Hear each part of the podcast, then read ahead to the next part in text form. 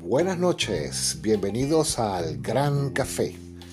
Temas de actualidad, temas para reflexionar, temas de crecimiento personal y alta autoestima. Con ustedes, Eric Burger.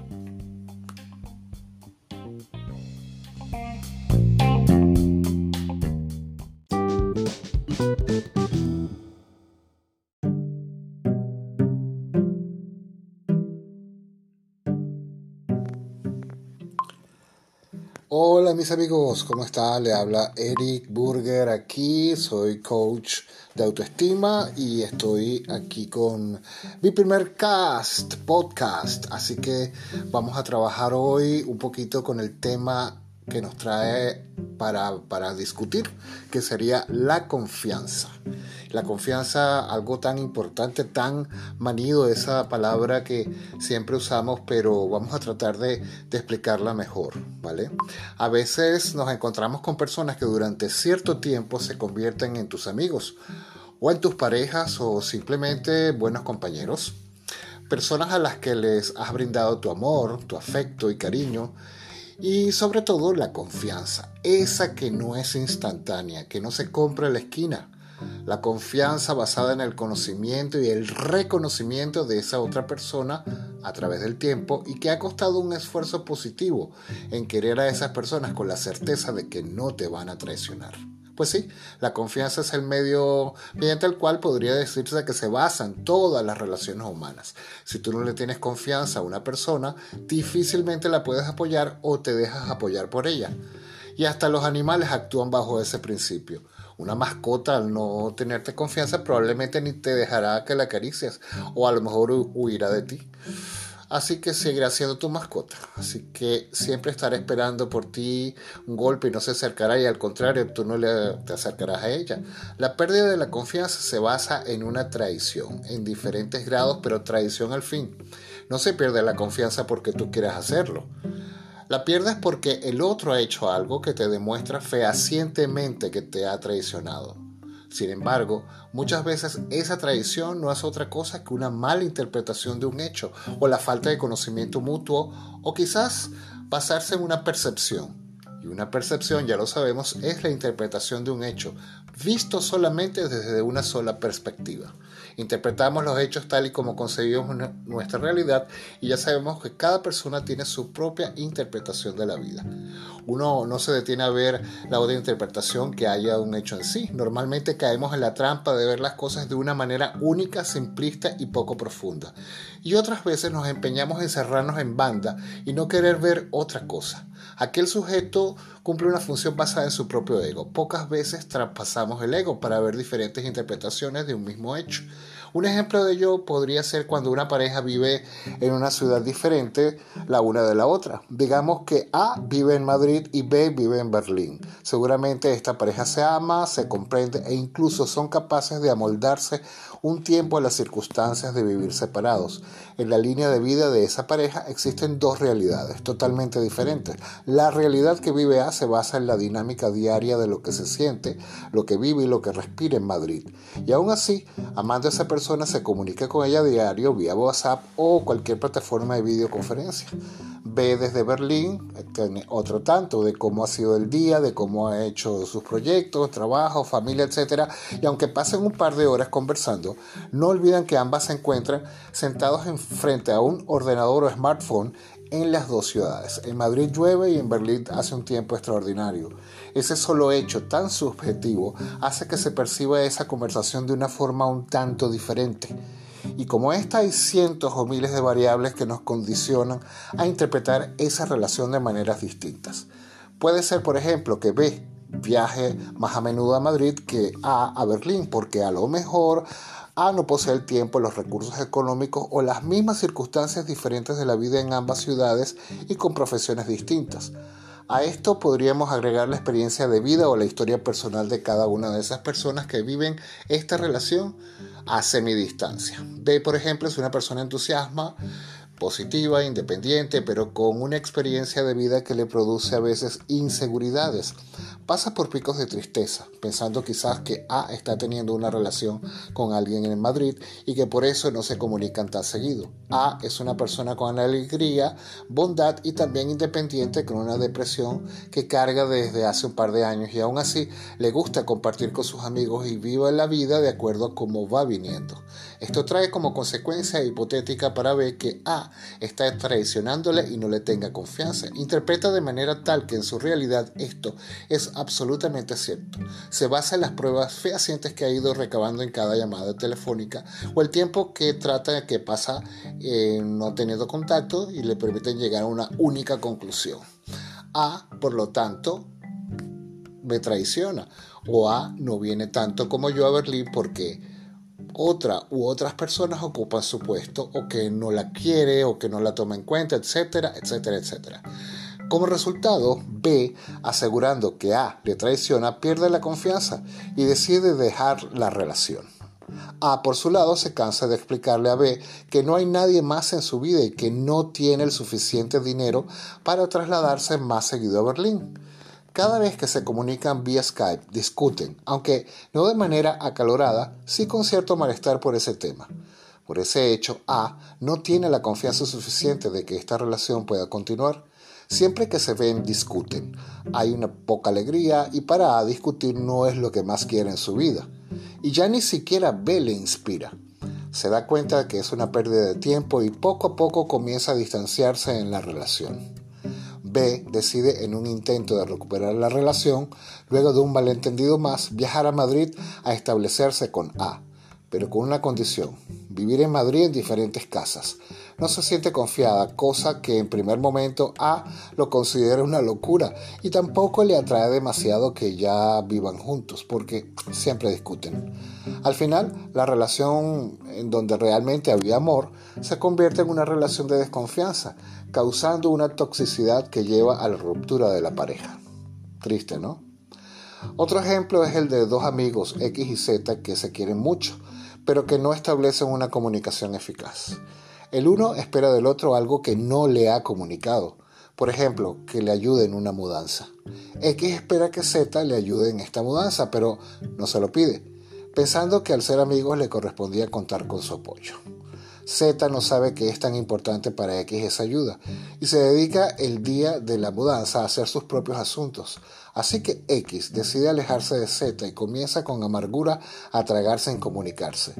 Su interpretación de ser traicionado por Z y lo peor es que no le permite a Z que cuando finalmente tienen una discusión en donde X le reprocha su falta de amistad, Z le responde que quizás si se lo hubiera pedido, él sabría qué responder independientemente de si lo ayudaría o quizás no le apetecía, simplemente. De hecho, X no acepta los no por respuesta, y menos de Z que le ha hecho tantos favores. Entonces, claro está, X y Z rompen la amistad, pérdida de confianza. Ambos perciben del otro algo que no es totalmente cierto. Por eso pienso que la solución de todos estos conflictos producidos por la desconfianza pasa por el hecho de simplemente preguntar. Por ejemplo, B a A. ¿Tienes una relación en Madrid mientras aquí estoy? O evitar discutir en cada llamada. O X. ¿Quisieras ayudarme a hacer la mudanza? O entender que el otro tiene sus propias cosas que resolver. Parece simple, ¿verdad? Pero no lo es. Y no lo es porque de alguna manera y por la razón que sea no sabemos comunicarnos o no sabemos gestionar correctamente la comunicación y establecer un canal de confianza fluido e independiente. Para mí, lo dicho, preguntar antes de hacernos un juicio de las personas, aunque estas personas nos parezcan obvias o sobreentendidas porque ello genera una base de confianza producida por las respuestas que nos dan y no en nuestras propias percepciones que nos hacen interpretar generalmente de forma errónea la realidad. Hay que preguntar siempre. Nos vemos en nuestro próximo podcast. Soy Eric Burger. Búsquenme en Instagram a través de mi cuenta arroba Eric Burger Channel 3. Un abrazo y hasta el próximo Chao.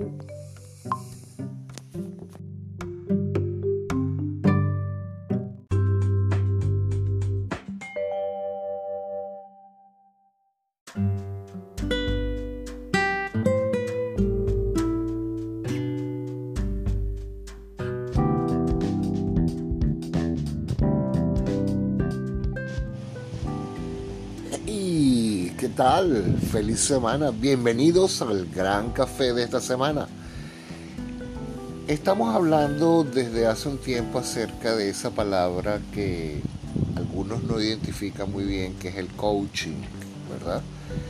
Y en los cafecitos he hablado un poco de ello y seguiré extendiéndome porque esta nueva ciencia, si se le puede llamar de esta manera, eh, tiene muchas vertientes y hoy quiero referirles acerca de una que es muy especial porque a partir del 2020 y con todo el tema de la pandemia y esta obligación que tuvimos de estar confinados, muchas cosas cambiaron. Entre ellas, por supuesto, muchas actividades que se realizaban cara a cara Hoy en día se ha demostrado que se puede realizar también eh, de forma, como le llaman, online o de manera directa, pero en vivo, en directo, pero a través de nuestro teléfono o nuestro ordenador, nuestra computadora. Entonces eh, voy a hablarles un poquito de ello. Ejemplos de esto justamente está, por ejemplo, el teatro, el teatro en línea. He visto muchas obras de teatro que están buscando un lenguaje, aunque aún no está totalmente perfeccionado. Creo que llegaremos a eso porque eh, últimamente he visto cómo ah, se ha incrementado la creatividad de, las personas que realizan esta noble actividad eh, para llegarle al público. Entonces esto es una de las cosas válidas. Ahora también se puede incluso consultar a un médico. Eh, digamos que la parte positiva se descubrió justamente que, bueno, que a veces no necesitas ir al médico, sino que el médico te escuche, el médico a través de los síntomas que tú presentas puede diagnosticarte alguna cosa leve, por supuesto. Pero, pero bueno, es un avance. Y en el caso del coaching también tenemos algunos beneficios. Entonces, justamente los beneficios de este coaching online eh, nos, refiere, por supuesto, a estar al otro lado de la línea. ¿no? El coaching online es un proceso de sesiones que se realiza mediante llamadas de vídeo o audio de acuerdo con la preferencia de la persona que, los, solicita ese servicio. ¿no? El coaching online y sus ventajas. Eh, bueno, no solamente se centra, se centra 100% en ti, sino que además tienes diversas ventajas. Por ejemplo, una es la comodidad. Solo necesitas acceso a Internet para tener una sesión de coaching online, ya que en tu oficina, en la privacidad de tu hogar o de viaje, para que te sientas completamente cómodo o cómoda. Pues otra cosa es que te ahorra tiempo y dinero. No tienes que desplazarte desde la oficina hasta el lugar de la reunión del coaching. Una cosa importante es que es una visión internacional, ya que el trabajar de forma online, el coach conoce diferentes culturas y, también es importante, ¿no? Total, otra cosa es la confidencialidad, solo tienes tratados de, que nadie en tu oficina verá entrar y salir al coach, ¿no? Esto es muy interesante, porque cuando, cuando estás a lo mejor haciendo coaching digamos, en tu oficina o en algún sitio, pues tú puedes simplemente mutear un poco eh, la sesión o hablar con el coach, pueden hacer pausa y esto es también interesante. Otra de las ventajas o beneficios tiene que ver con el acceso a los recursos, a recursos increíbles, ¿no? Con lo que podrás disponer durante y después de tu proceso porque tendrás eh, recursos que puedes ir investigando, las sesiones pueden ser eh, cambiadas, pueden ser eh, modificadas, porque precisamente tienes una flexibilidad de horarios. estés de viaje o de trabajo o en un día complicado, tu coach estará contigo en tu sesión. Así que múltiples ventajas para, para esto. ¿Qué opinas sobre esto? ¿Qué opinas sobre hacer coaching online? ¿Te sientes más cómodo estando cara a cara o quizás esta, esta modalidad te pueda apoyar a realizar tus proyectos personales, tus proyectos profesionales también? Yo pienso que es muy cómodo. Pienso realmente eh, cuando yo empecé a ofrecer este servicio pensaba que era imposible, porque claro, en ese tiempo, hace más de un año, eh, yo creía sinceramente que la empatía se podía dar más allá de, cualquier consideración solamente cara a cara. Y actualmente con mis clientes puedo confirmar que al contrario se incrementa mucho más. Es, ah, aún no lo sé exactamente por qué, pero, pero siento que de hecho ah, el trabajo con el coachee es realmente mucho más intenso. Em, luego, eh, realmente las personas manifiestan que el mismo hecho de, llevarlo de esta manera, pues sinceramente se sienten mucho más cómodos, eh, se buscan un lugar especial y saben que ese es su momento especial, ¿no? Así que para todos ustedes que aún no han probado esta modalidad, yo quiero ofrecerles la primera sesión gratis para, que la prueben. Y si no les gusta, bueno, pues no pasa nada, se hizo la sesión y alguna cosa se llevarán, supongo yo, de conocimiento. Y si les gusta, pues hablaremos ya de precios, que realmente pienso que eh, las tarifas eh, online son mucho más económicas. Así que los espero hasta el próximo Grand Café. Los quiero mucho y recuerden, soy Eric Burger. Estoy aquí para apoyarte en todo lo que sea tu desarrollo personal. Contáctame. Chao. Nos vemos.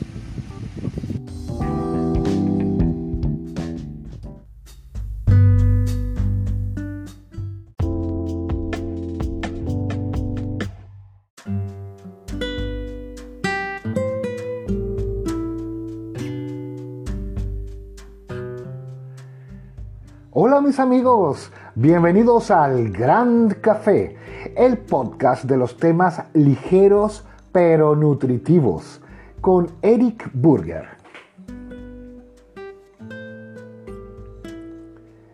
¿Te consideras exitoso o un fracaso? ¿Y cómo llevas esa condición? Hoy, en el Grand Café, éxito y fracaso.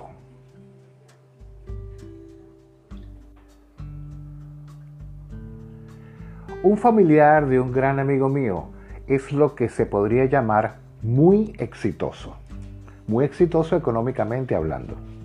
Es decir, ostenta, por así decirlo, un estatus económico envidiable, ya que cuanto sé de esa persona, tiene varias propiedades, varios coches de lujo, y cuando se reúne con sus amigos e incluso con mi amigo, no repara en gastos y los invita a los más caros restaurantes de la ciudad brinda con ellos con el mejor whisky que hay o les brinda los platillos más caros del lugar. Esa persona se jacta frente a los demás de su posición y desdeña de aquellos a los cuales no les va tan bien como a él. Y decía que envidiable porque ¿quién no querría tener un nivel de vida en el que el pago de la electricidad, teléfono, renta de alquiler, la reparación del coche, etcétera, sean tonterías de las cuales ni nos ocupamos de verificar mes a mes en el banco? Sin embargo, sé de muy buena fuente que la persona de la que hablo se dedica a lavar dinero, producto de los negocios turbios que le conectan con personeros del gobierno corrupto de su país.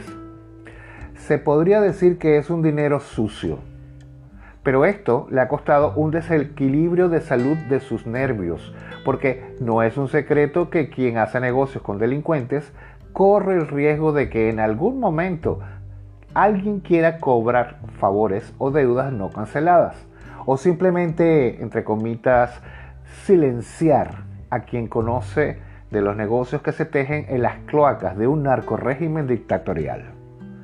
Digámoslo claro, el trato con mafias, sea cual sea, deja huellas siempre. Este personaje sufre de tics nerviosos, ha coqueteado con las drogas, duerme solamente cuando toma una cantidad suficiente de su caro escocés y ha desarrollado una megalomanía galopante combinada con delirios persecutorios producto de su permanente estado de alerta al recibir amenazas de muerte de vez en cuando. ¿Es exitoso? O por el contrario, es un fracasado. Al otro lado de este relato, cuento con otro amigo que precisamente esas cosas están alejadas de su órbita personal. Sus dolores de cabeza y máximas preocupaciones provienen de otra causa. Para él pensar en tener siquiera una propiedad a su nombre es una fantasía. Y a pesar de que cuenta con una excelente salud, por más que se empeñe en ir al médico por sus achaques, creo que producto más bien del estrés, por su mínima economía, siempre está al borde del abismo económico. Es un hombre pluriempleado. Quiere decir que realiza diversas labores. Es profesor universitario y director de cine con éxitos taquilleros en su haber. Reconocido por sus logros artísticos, pero que no logra salir de sus baches económicos que incluyen multas, pagos retrasados y embargos de sueldo. De hecho, es a él a quien tienen que invitar sus amigos a cenar y a quienes recurre una o dos veces al año para solicitar apoyo económico. ¿Es exitoso o por el contrario es un fracasado? Ambas personas provienen de familias de clase media, educados en universidades, creativos, inteligentes y buenos trabajadores, provenientes de padres divorciados más o menos de la misma edad y ambos se conocen muy bien. ¿Qué es ser exitoso y qué es ser fracasado? ¿Cómo podemos medir nuestra valía personal? Dice Emerson, el éxito consiste en obtener lo que se desea, la felicidad en disfrutar lo que se obtiene. La palabra éxito viene del latín exitus y significa final o término. Los ingleses adoptaron esta palabra como exit y es la que ves en la salida de todo espacio cerrado si vamos a su acepción original, éxito es todo aquello que pone fin a una carencia o a un sufrimiento. Hace poco escuchaba a alguien en un programa de radio comentar que todos y cada, cada uno de nosotros tenemos algún problema que resolver en nuestras vidas y que no existe nadie que pueda decir que tiene una vida perfecta o tal y como la soñó sin problemas familiares o de salud o económicos precisamente. ¿Alguna vez os habéis preguntado cuándo acabarían los problemas que tenemos? Porque siempre estamos resolviendo cosas. Así estemos en la cresta de la ola de algún aspecto de nuestra existencia, siempre estamos intentando salir de alguna circunstancia que nos apremia. Podemos incluso ser perfectos administradores de nuestra economía, que siempre, bien sea por azar o quién sabe qué, estamos metidos en algo que mejorar o resolver. Y eso sin contar con las sorpresas que a la vuelta de la esquina nos esperan para añadirse a nuestra larga carrera de apagafuegos de la vida. Por ello, siempre tengo que recordarme a mí mismo que la vida son instantes conectados en un continuum y que en medio de cada uno de ellos, la actitud es lo primero frente a las dificultades. Cómo tomarse los problemas es la clave quizás. ¿Forma esto parte de la solución de los problemas? Bueno, yo creo que sí. Pero también que si hay dos cosas que no se pueden resolver, pues entonces aceptarlo y al menos intentar disfrutar de los momentos en que conectamos con las pizcas de felicidad preparadas también para nosotros. El éxito es un concepto hábilmente administrado por la sociedad de consumo. Es uno de esos atributos que adquieres más para exhibirlo a los demás que para disfrutarlo en la intimidad de tu corazón. Probablemente se trate de una idea que corresponde más a la esfera del poder y de la economía que al mundo del bienestar emocional. Así que un paisaje hermoso, un helado de chocolate, tus mascotas que saltan de felicidad cuando llegas a casa, una buena conversación con un amigo, una pieza de arte que a lo mejor haces con tus propias manos, conversar al otro lado del océano con tu madre, una ilusión factible a futuro, son algunas de las millones de cosas que tenemos a mano para conectar y recordar que somos capaces de remontar siempre y que paradójicamente vivimos en alternancia con los problemas que debemos solucionar. En ese sentido, éxito es obtener lo que libremente se desea, sin otro propósito que el de ser más feliz y dormir más tranquilos. Hmm.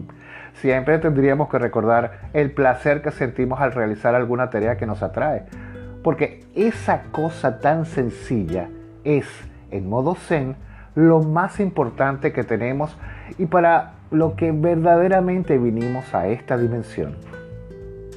Ah, y sería todo un éxito que me comentaran este podcast, o al menos me dijeran si les pareció bien.